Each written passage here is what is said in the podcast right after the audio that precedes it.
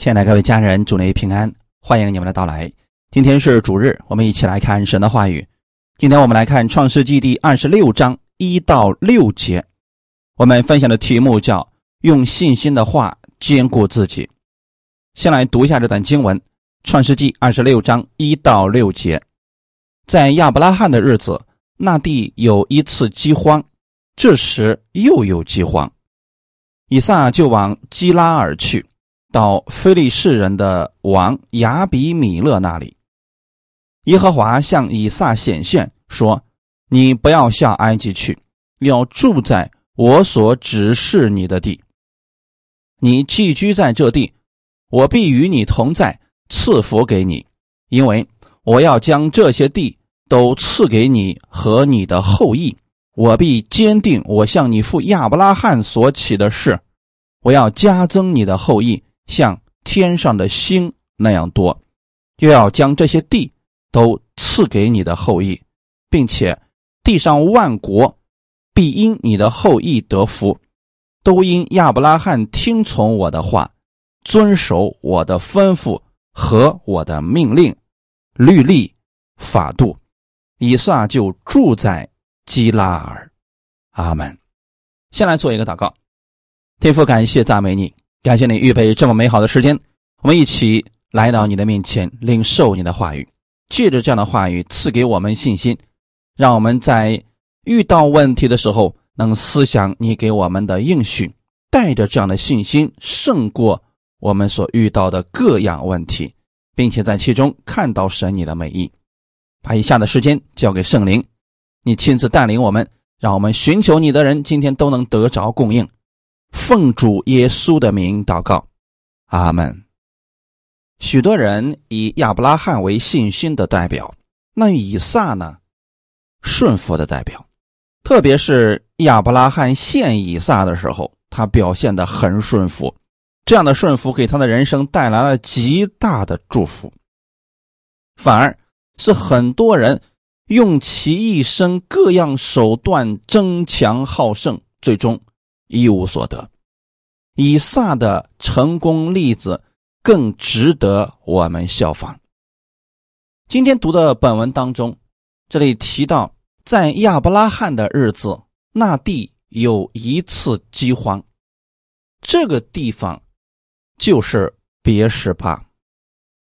别是巴这个地方雨水量非常的稀少，经常会发生饥荒。在这个时候呢，又出现了一次饥荒，所以以撒就往基拉而去，那是非利士人的地方。圣经当中，非利士人预表的是属肉体的人，也就是属世的人。基拉尔就是肉体的智慧，也就是属世之人的一些智慧，在本章里。以撒和非利士人争竞，是预表信徒经历圣灵和肉体的征战。当信徒得不着属灵的宝足时，比如说长时间的断绝了跟神的交流，没有真理在心里边，这就相当于说属灵当中出现了饥荒。一般这种情况之下，信徒会。转向世界去寻求帮助。对，今天这里提到以撒往基拉尔去，是想去那儿寄居。基拉尔的意思是寄居，想临时的解决一下当下的难处。有没有想过，很多的信徒也是这样的呢？在神那里得不着供应，他就转向了世界，寻求人的帮助。想通过属肉体的方法来解决属灵的问题，如果真这样走了，就是下坡路的开端。弟兄姊妹，当我们的生活当中遇到问题，我们先去寻求神，这是最好的方式。寻求神，如果当时没有得到答案，我们应当继续忍耐等候，继续寻求神，绝不能。因着神那里没有立即给答案，我们就转向世界，这是会出现一些问题的。你比如说，当时亚伯拉罕，神告诉亚伯拉罕，你要生一个儿子，可是他们呢，左等右等，左等右等，实在是等不及了。他妻子就出了个主意，让亚伯拉罕跟他的使女夏甲生一个儿子归到自己的名下。这就是标准的用属世的方法来解决属灵的问题，后果很严重啊！事情确实是出现了转机，但后遗症实在太多。今天呢，以撒也遇到了这样一个问题，现在所住之地出现了饥荒，他就想去基拉尔，神就向他显现。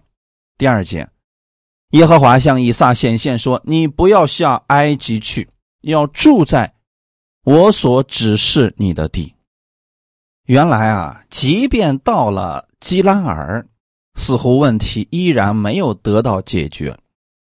此时此刻，以撒想去埃及。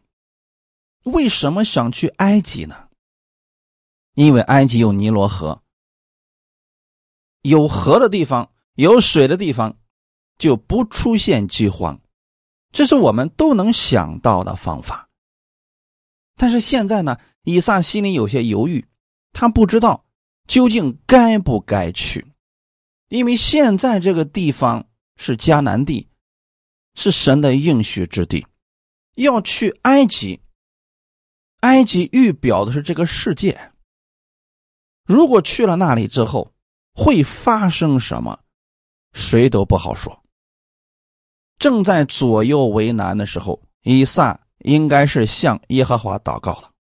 神就向以撒显现说：“你不要向埃及去，要住在我所指示你的地。”那这里所提到的“我所指示你的地”，就是指不要离开应许之地，就住在迦南地。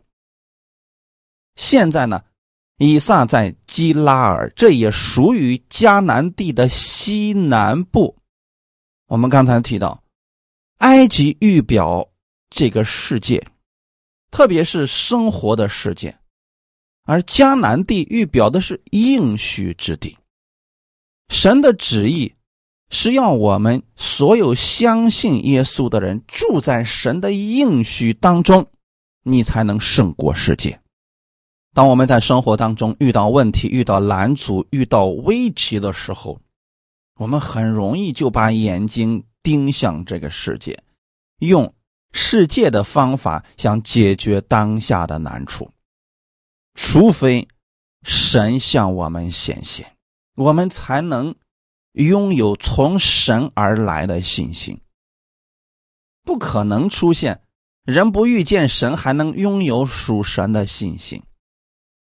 人只有真正遇见了神，经历了神的美好，才能够学会完全的顺服。许多信徒去服侍别人，却不带领人遇见神，还要劝人顺服神，这太难了。如果是这样的话，人哪有力量去顺服呀？唯有人。遇见神，经历神，他自然就知道神的美好，就愿意听从神的话语而行了。因此，我们服侍的人，我们只需要把神的信心给他，让他去经历神的美好，之后他就乐意跟从主了。遭遇饥荒的时候，亚伯拉罕和以撒都想朝着埃及而去。这可都是信心的伟人呐！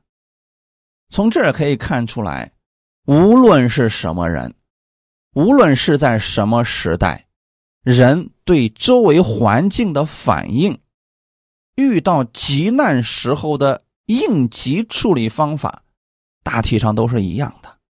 但是呢，遇到相同的环境，神对人的带领还是有所不同的。神当时。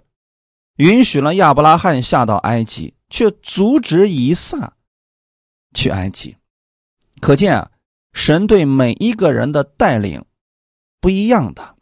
以撒之所以一生蒙福，有一个最大的原因，就是他始终住在应许之地，从来没有离开过。这是我们需要学习的地方。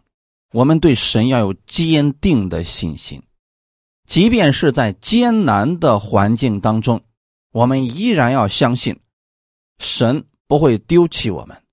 他会把最好的赐给我们。当我们胜过这些环境之后，就会不断的被训练，更多的认识神的美好了。那神是怎么样来兼顾以撒的心的呢？看我们今天的本文三到六节：你寄居在这地，我必与你同在，赐福给你，因我要将这些地都赐给你和你的后裔。我必坚定我向你父亚伯拉罕所起的誓，我要加增你的后裔，像天上的星那样多，又要将这些地都赐给你的后裔，并且地上万国必因你的后裔得福，都因亚伯拉罕听从我的话，遵守我吩咐和我的命令、律例、法度。以撒就住在基拉尔。阿门。神的应许。就放在那里。如果人没有信心，是无法领受的。当下的情况是，有饥荒了，如何生存？这问题很现实。如果现在神从天上降下雨来，在迦南地，饥荒的问题解决了，那自然。以撒就不会离开了呀，这可能是我们人所能想到的方法了。主啊，你把我当下的难处解决了，我一定不会离开你的呀。现在我是实在没办法了，所以我才想去埃及呀。可是我们的信心怎么样才能够被提升呢？在糟糕的环境当中，依然相信神的话语。我们生活当中遇到的难题。我们该如何去相信神的应许呢？当你在服侍当中遇到了危险拦阻，你该如何坚持呢？拿今天的这个情况来讲，很明显，这里是遇到饥荒了，不得已我要离开的。可神，你说了一句话，就让我住在这个地方，你总得让我活下去吧，神。给以撒的答案就是：“我必与你同在，赐福给你。”阿门。我也把这个答案给我们所有听到的弟兄姊妹。不管你当下遇到了什么难处，也许你一直苦苦期待一个结果，一个美好的期望，它始终没有来到，你甚至都想放弃，或者说。想用其他办法来代替，达到这个果效。我把这句话也送给你。神会对你说：“他必与你同在，赐福给你。”这是当时神给以撒的话语，没有让他离开应许之地，就是让他寄居在这地。哈利路亚！当我们生活当中遇到问题的时候，你祷告了，依然没有果效。我要鼓励你，请继续祷告，相信神必与你同在，赐福给你。你期待的结果没有来到，请继续聆听神的话语，不要放弃。请继续聚会，继续听到，不要灰心。你要相信神。也与你同在，必会赐福给你。有时候我们的眼光只看到了前面的几米，甚至十几米，但神看的是更远的。神给我们的也一定是最好的。阿门。当时神对以撒说：“我要加增你的后裔，像天上的星那样多。”又要将这些地都赐给你的后裔，并且地上万国必因你的后裔得福，都因亚伯拉罕听从我的话，遵守我的吩咐和我的命令、律例、法度，似乎神好像不太着急，非得要解决饥荒的问题，而是要提升以撒的信心。当下呢，正是以撒犹豫不决要不要去埃及，神告诉他不要下去，你就在这个地方住着，我与你同在。我必赐福给你，我还要加增你的后裔。原来神要赐给以撒的，要给他解决的问题不仅仅是饥荒的问题，还要让他在这个地上活出不一样的生命。在我们领受神更大的祝福之前，神要先扩张我们的器皿。如果遇到一点饥荒，人就离开，那么之后如何承受更大的祝福呢？就拿服侍人员来讲，如果我们服侍人去做主的工，遇到一点拦阻，我们说不干了，神怎么可能把更大的负担给你呢？那神需要的是我们拥有什么样的信心呢？至死忠心。坚定不移，无论遇到多大的难处，我们始终仰望神，依靠神，方向不能变了呀。埃及虽然好，但那不是应许之地，不是以撒该去的地方。对我们而言，今天我们信了耶稣了，我们知道我们的家乡是在天上，我们的地上是寄居的。可很多人呢？走着走着，就把这个地上当成了自己的家乡，把天上那个地方忘了。这样的话，人就会把全部的精力就用在如何在这个地上过得更好，那就跟原来的计划和方向就出现了偏差了。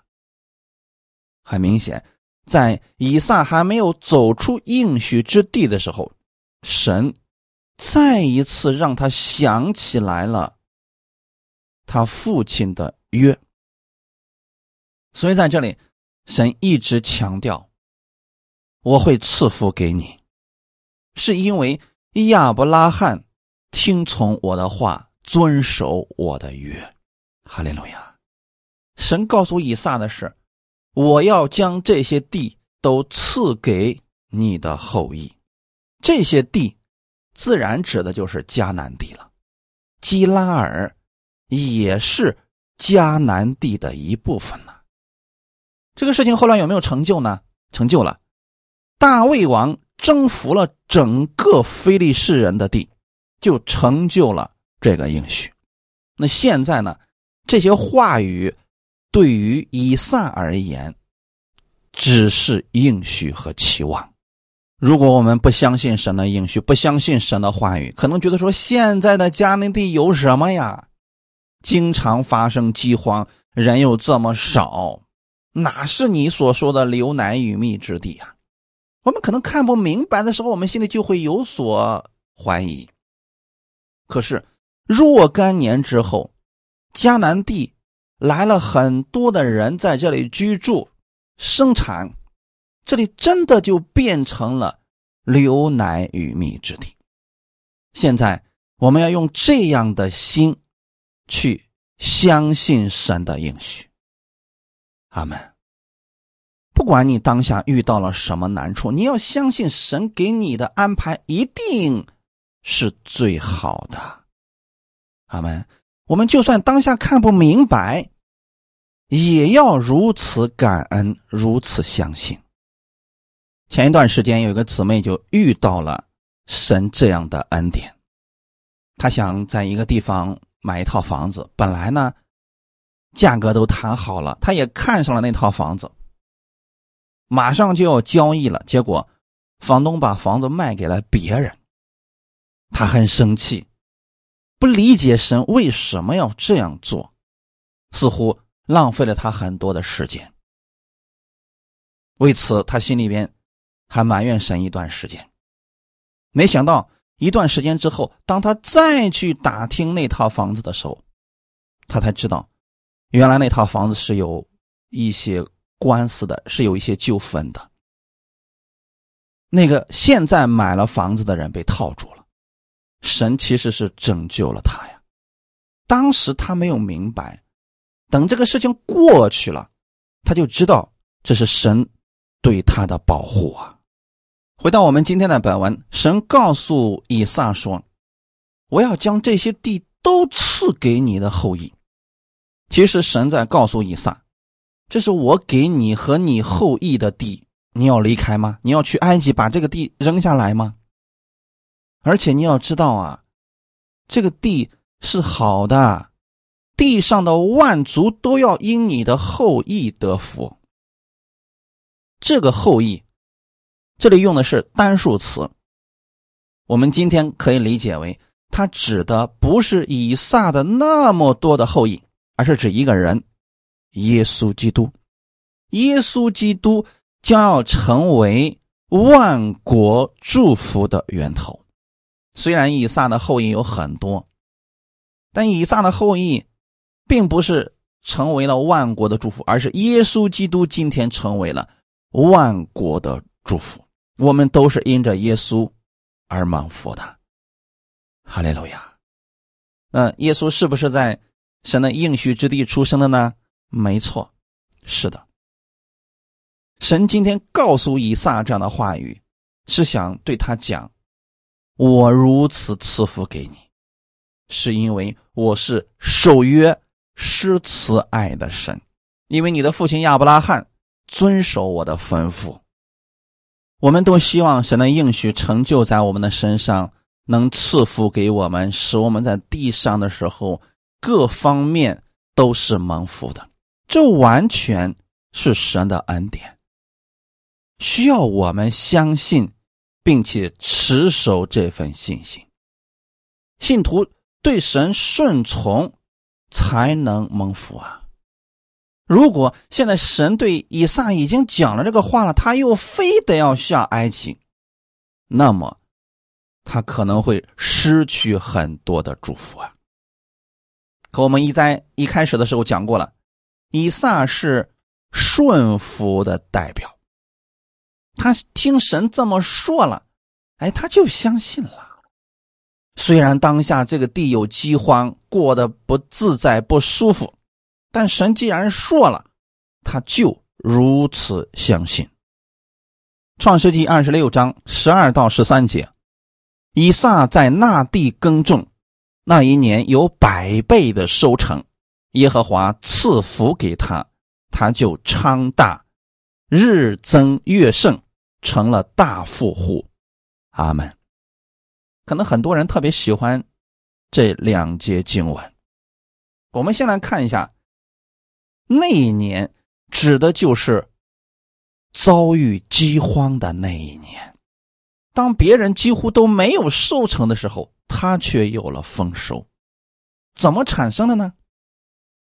他相信神的话语。我们可以试想一下，好长时间都不下雨了。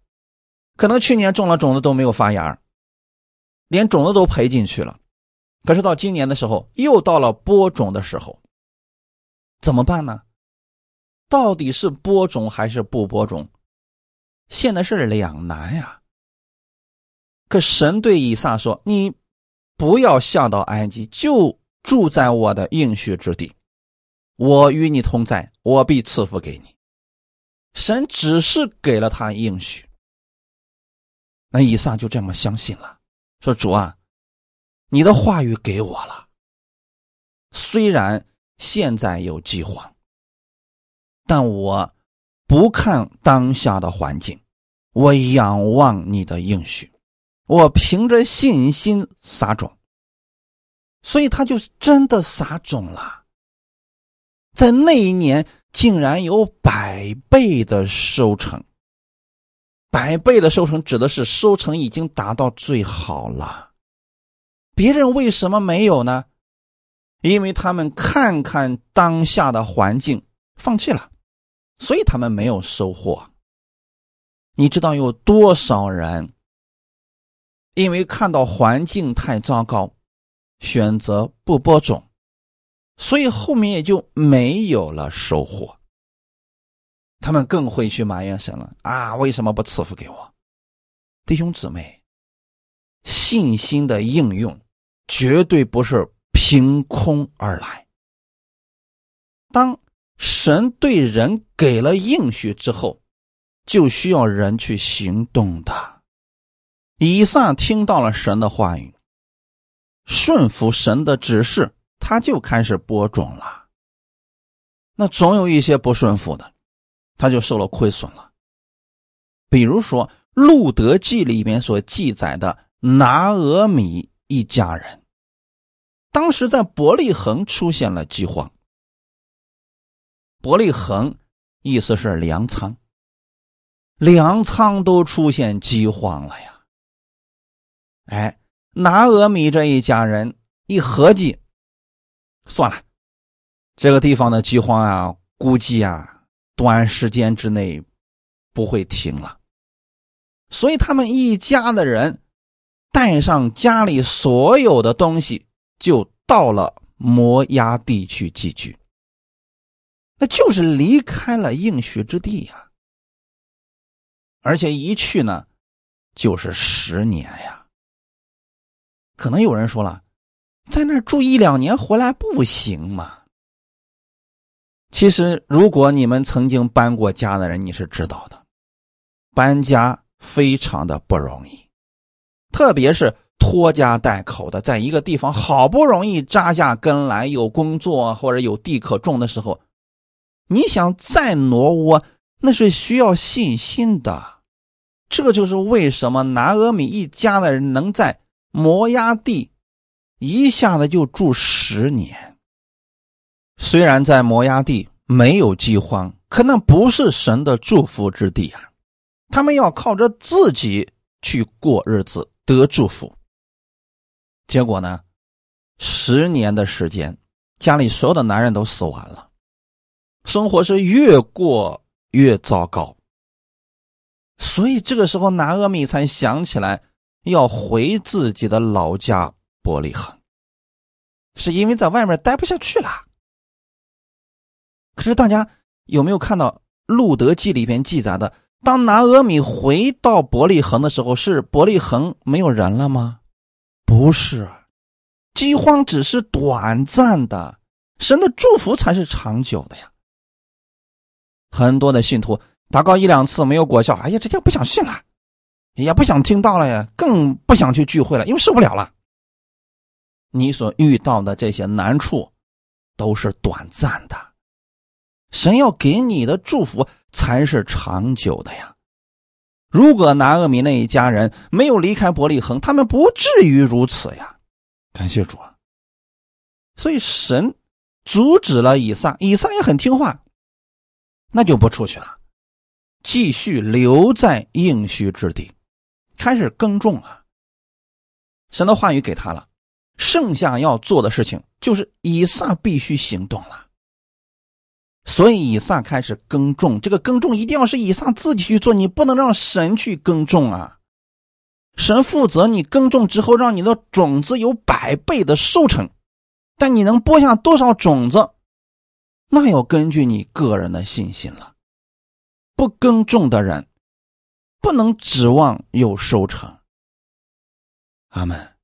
现在很多信徒的问题在哪儿呢？胡乱的听到。有些人讲的简直是胡说八道啊！就是你什么都不需要做，就等着神的祝福好了，这就等于说播种都不需要了，只管等着丰收就好了。其实这是自欺欺人，连神都得先播下种子呀。我们看一段经文，《创世纪》第一章十一到十三节。神说：“地要发生青草和结种子的菜蔬，并结果子的树木，各从其类，果子都包着核。事就这样成了。于是地发生了青草和结种子的菜蔬，各从其类，并结果子的树木，各从其类，果子都包着核。神看着是好的，有晚上，有早晨，是第三日。阿门。神创造这个天地的时候，当时说地要发生青草和结种子的菜蔬，并结果子的树木各从其类，果子都包着核。这段经文很有意思，我们仔细去看，你就会发现，青草、菜蔬，还有各样树木，能够繁衍不息、生生不息的原因，就是因为它们有种子在其中。比如说，各种草到了时候，它们就会结出种子来。风一刮，把这个种子刮了，到处都是。好，来年。长得就到处都是了，还有一些呢，是被鸟儿给带着吃了以后，那个核它可能消化不了，哎，结果把这个核带到其他地方，结果呢，其他地方也就跟着长出了树木或者各样能结果子的树。这就是神的方法呀，各从其类呀。果子里边都包着核，所以你不管吃糖也好，苹果也好，梨也好，你会发现都有核。这个核，你把它埋在土里边，它会重新长出树木来，生生不息，就这样不断的产生了。哈利路亚。因此啊，如果我们想得着粮食，你需要每年不断的去种种子啊，阿门。信心绝不可以把这一步都给忽略了，那就是骗人的。无论谁告诉你不用种，你就期待着收吧，你一定一无所得。当以撒种下种子之后，因为是饥荒之年，跟往年不一样了。这个时候，以撒就需要为这些种子。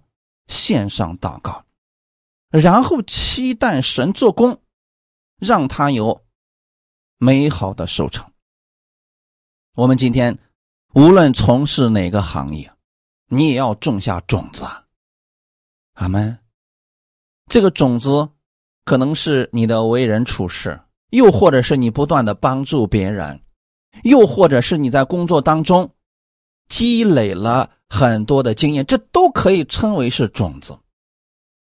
这些种子到了时候，就一定会生长、发芽、结出果子来。不同种类的树木结果的时间不一样，有的快，也有的慢。但我们要期待的是，只要这个种子发芽了，结果是必然的。阿门。以撒在那地耕种。那一年有百倍的收成，是因为耶和华赐福给他。十三节说，他就昌大，日增月盛，成了大富户。以撒是如何成为一个富有的人的呢？不断的耕种，不断的期待，神不断的赐福，随着日子的增长。以撒逐渐成了大富户，阿门。可是很多信徒啊，有一种奇怪的想法，他是觉得，就这一年的时间，以撒直接就成为了暴发户。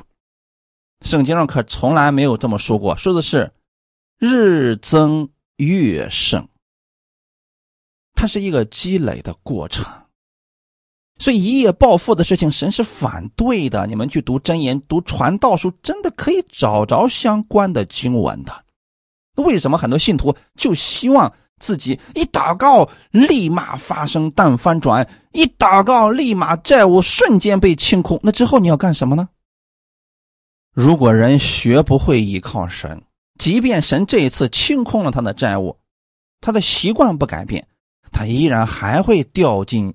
相似的坑里边去，除非思维改变了，按神的话语去行，持续不断的撒种，神赐福给他，日增月盛，最终让他丰盛有余。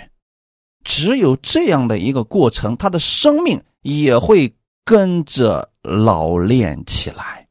阿门。我们可以有梦想，但你别期待着一个晚上你的梦想就完全实现，并且超越万人。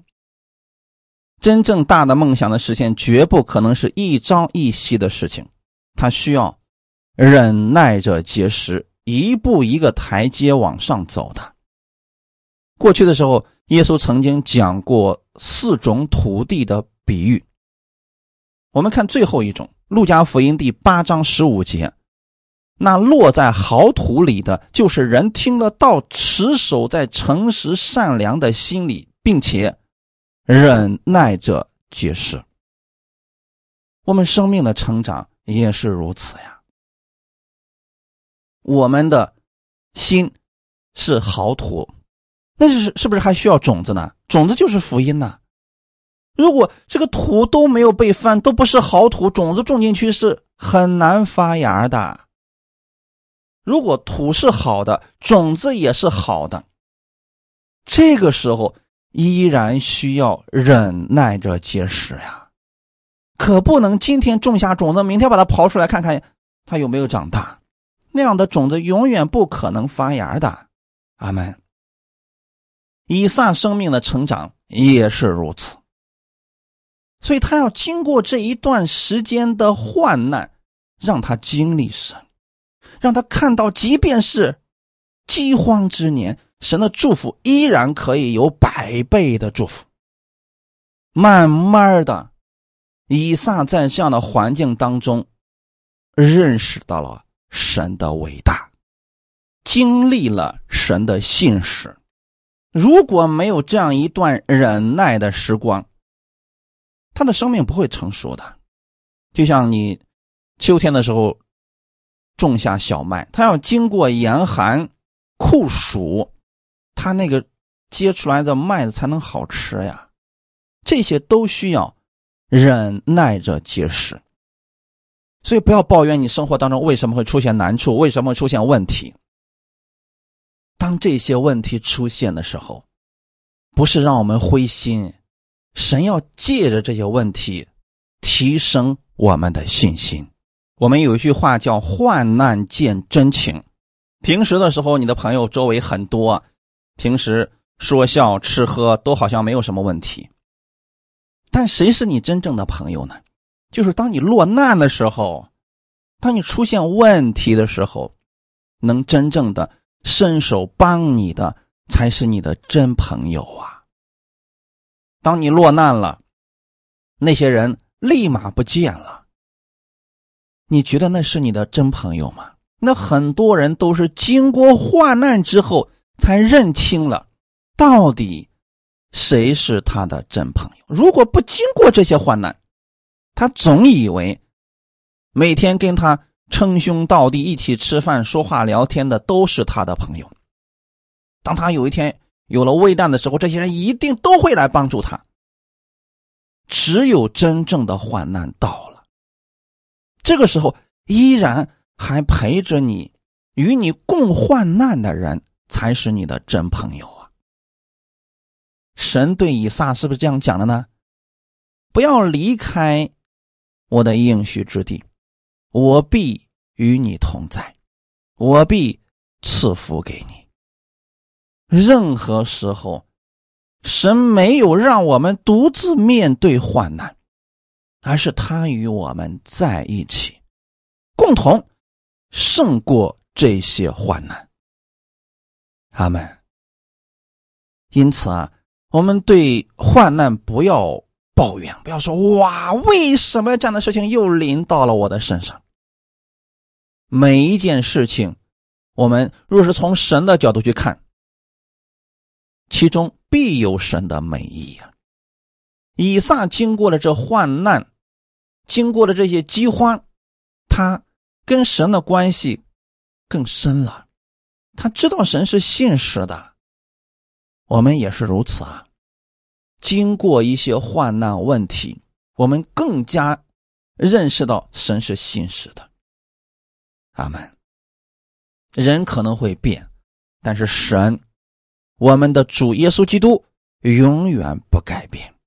他对我们的供应，对我们的帮助，对我们美好的旨意，永不改变。或许当下你所祷告那个事情没有成就，依然不要埋怨，神有他最好的安排。哈利路亚。这时候我们要怎么做呢？持守在诚实善良的心里边，将神的道如此守着，并且忍耐着结实。大卫因为在旷野很多年，造就了他对神完全相信的品格，造就了他遇到任何的患难，他都不惧怕了。这就是为什么他看见歌利亚的时候。他一点都不担心，因为在旷野的时候，他就是这样面对狮子和熊，这是神加给他的力量，在旷野、在患难当中练就出来的品格呀。换其他的人是不是很害怕呀？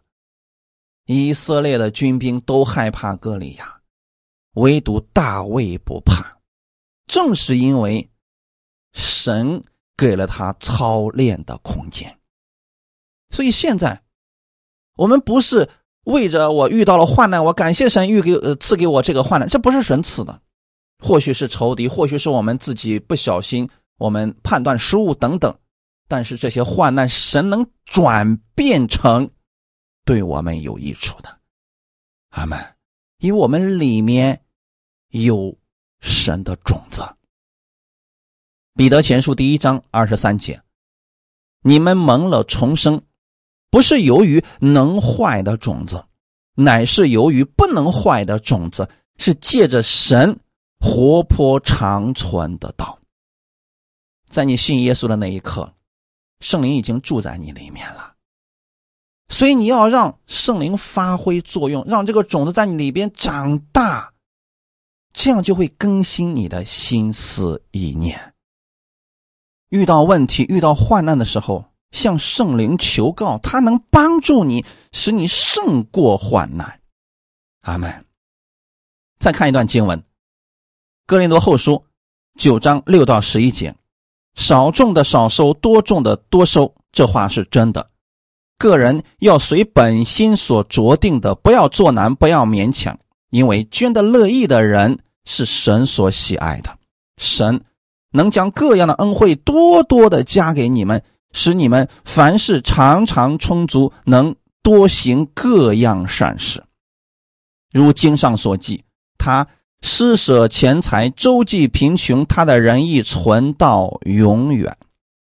那赐种给撒种的，赐粮给人吃的，必多多加给你们种地的种子，又。增添你们仁义的果子，叫你们凡事富足，可以多多施舍，就借着我们是感谢归于神。阿门。这段经文是讲奉献的原则。保罗认为奉献其实就是种种子，就如同以撒耕种一样。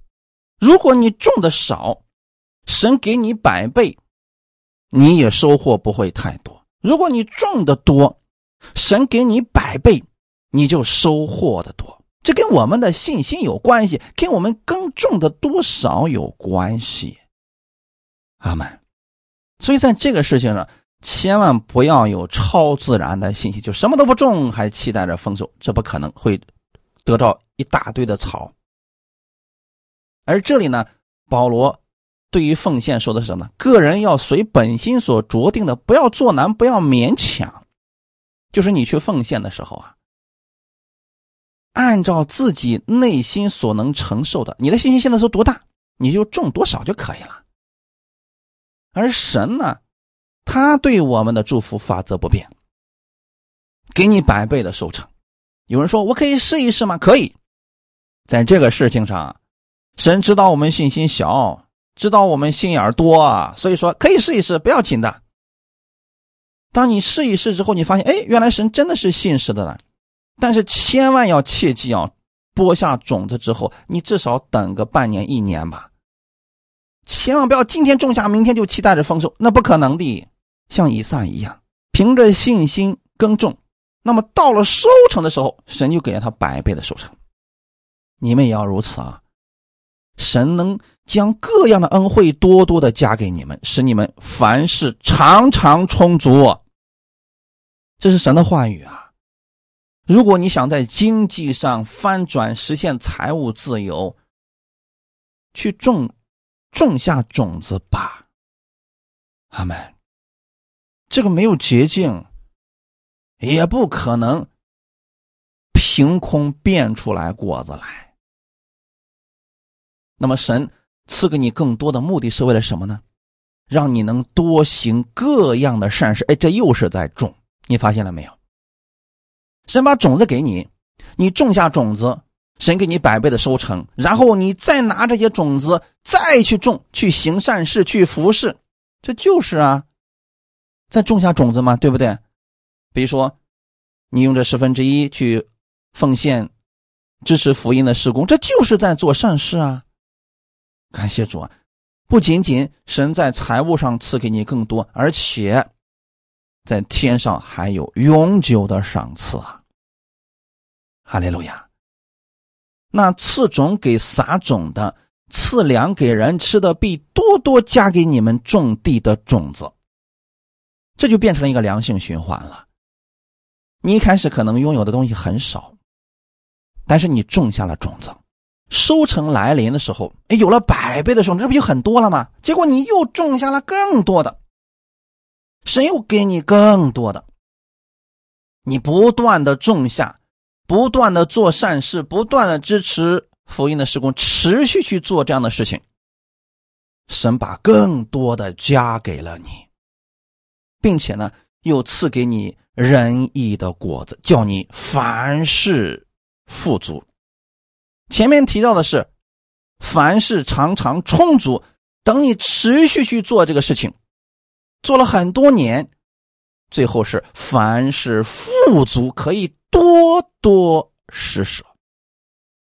之前的时候，可能是因为你自己刚刚够用，所以你就已经给出去人很多。到后面的时候，你已经凡事富足了，你就多多的施舍，就说明你已经丰盛有余了。但是中间啊，一定不是一夜之间完成的，也不是一年完成的。就如同以撒成为大富户，也不是一年。成的一样，持续去做，凭着信心去做，你会看到神的话语成就在你身上的。哈利路亚！所以你要在圣经上找出神的话语，以此来兼顾我们自己，持续如此去行。以撒那样的祝福也会临到你的身上，你也会。凡事富足，感谢赞美主，哈利路亚。创世纪二十六章十四到十七节，他有羊群、牛群，又有许多仆人。非利士人就嫉妒他。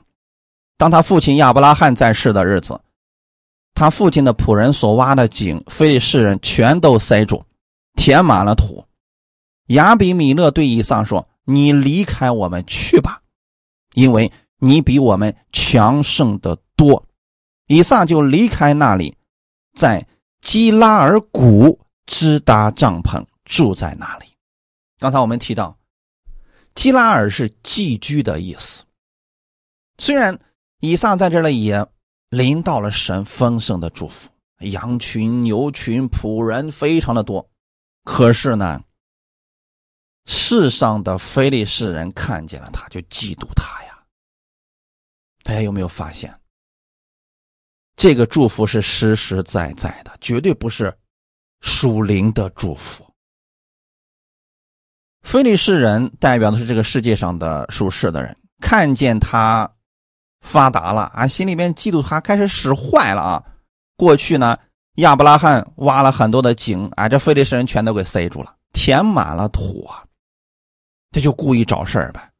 然后就对以撒说：“你离开我们去吧。”菲利士人以为是这块地比较好，那真的是地的问题吗？不是，是神太好了。所以以撒就离开那个地方，在基拉尔谷支搭帐篷。在迦南地居住的人，一般都住在山上，谷地是为放牲畜和耕地之用的。因为这个原因啊，富贵人家都住在山上的城堡中，越往山下走，人越贫穷。因此，以撒从基拉尔迁到了基拉尔谷。去支达帐篷居住，就说明是走下坡路了。很明显，他受到歧视，受到不公平的对待了。再往下看，以撒挖一口井，人家来抢一口井；挖一口井，人家来抢一口井，所以以撒就不得已。不断的换地方。创世纪二十六章二十三到二十五节，以撒从那里上到别是巴去。当夜，耶和华向他显现说：“我是你父亲亚伯拉罕的神，不要惧怕，因为我与你同在，要赐福给你，并要为我仆人亚伯拉罕的缘故，使你的后裔繁多。”以撒就在那里筑了一座坛，求告耶和华的命。并且支达帐篷，他的仆人便在那里挖了一口井。阿门。从基拉尔的山谷到了别是巴，神就在那里又一次向他显现了。神向他说的话语依然是过去的应许：“我是你父亲亚伯拉罕的神，不要惧怕。”因为我与你同在，我要赐福给你。你有没有发现，神的应许从来就是不变的？很多时候，我们总期待神给我们说一些新鲜的话，没有的。神的应许一直都如此的，所以你在圣经上，只要找到了神的应许，就凭着信心抓住它，领受它，直到它成就了为止。别是巴。就是以撒随着他的父亲亚伯拉罕长期居住的地方。这说明一开始亚伯拉罕就得着了从神而来的话语，就住在别是巴。后来呢，因为有饥荒，所以以撒从这个地方离开了。离开了之后呢，虽然也经历了神的恩典，可是处处的被非利士人追着赶着，过得很艰难。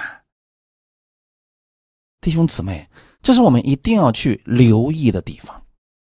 离开了最好的地方，那只能走下坡路。等有一天他转了一大圈又一次回到别是巴的时候，神的话语再一次向他显明了，再一次重复了神的应许。那个时候，以撒发生了改变，在那里筑了一座坛。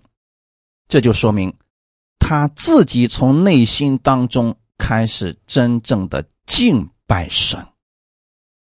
当人筑一座坛之后，以后就会围绕这个坛在这里定下来，在这里生活了。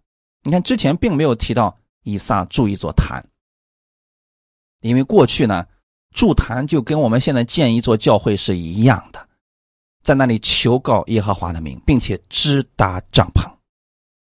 我们看《创世纪二十六章二十六到三十一节，亚比米勒同他的朋友亚胡萨和他的军长飞哥从基拉尔来见以撒。以撒对他们说：“你们既然恨我，打发我走了，为什么到我这里来呢？”他们说：“我们明明的看见耶和华与你同在，便说不如我们两下彼此起誓，彼此立约，是你不害我们，正如我未曾害你，一味的厚待你，并且打发你平平安安的走。”你是蒙耶和华赐福的了。以撒就为他们设摆筵席，他们便吃了喝了。他们清早起来彼此起誓，以撒打发他们走，他们就平平安安的离开他走了。感谢主。通过这段经文，我们可以看出来，当时以撒寄居在基拉尔，他在基拉尔得了很多的土产，可能一段时间之后，几年之后，他发家致富了。所以呢，亚比米勒就以为那个地比较好，他赶走了以撒，发现哎，自己并没有因着这个地得到多少好处，他才发现，原来啊，不是这个地有多好，乃是他所信的神赐福给他。这就是为什么亚比米勒专门找到以撒，要跟他立约的真实原因了。他知道。以撒能得着这么多的祝福，都是蒙耶和华赐福了。感谢主，过去的仇敌现在彻底的消除了仇恨。创世纪二十六章三十二到三十三节，那一天，以撒的仆人来将挖井的事告诉他说：“我们得了水了。”他就给那井起名叫示巴，因此那城叫做别示巴。直到今日，阿门。从前，亚伯拉罕在那儿挖了一口井，那个地方就叫别是巴，但是那里没有城市，或者说范围比较小。如今，以撒决定在此安营扎寨，重新给那个地方起名叫别是巴，并且在那里建了一座城，那就说明。以撒真的发达了，他在那里筑坛求告耶和华，再也没有离开。从我们最开始读的经文，因为那个地方有饥荒，他离开这地，去到了基拉尔，那个地方就是别是巴，转了一大圈或许是几年之后，他又一次回到了原地。弟兄姊妹，很多时候我们的人生就是这样，我们已经在最好的地方了，结果我们觉得不知足，因为这个地方我们不满意，转了一大圈若干年之后，我们又一次回到了这里。那么这个路程是不是浪费了呢？不是，在这一段路程当中，以撒认识了神，经历了神。坚定了他对神的信心和依靠，所以这一次他在这儿就没有离开了。很多时候，我们已经得着最好的道了，可是有很多人还在四处寻找，放下最好的道，放下耶稣去这个世界上寻找，在寄居之地不停的寻找，他最终的结局可能会有所收获。但若是离开应许之地，那么他会像拿俄米一样，损失严重。如果他只是在应许之地寻找，最终他还会被神带回到原地来。感谢主，愿我们的人生不走弯路，不走虚路。我们认识神，坚定的依靠他，持续朝着耶稣基督的标杆直奔。感谢赞美主，愿今天的话语给你们带来一些帮助。我们一起来祷告，天父，感谢赞美你，感谢你把这样的话语赐给我们，让我们透过以撒对照我们自己，你给我们的应许已经是最好的了。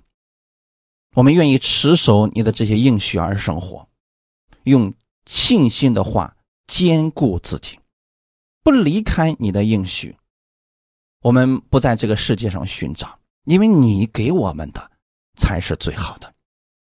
我愿意用你的真理装备我自己，不断的将我的思想意念更新到耶稣基督那里。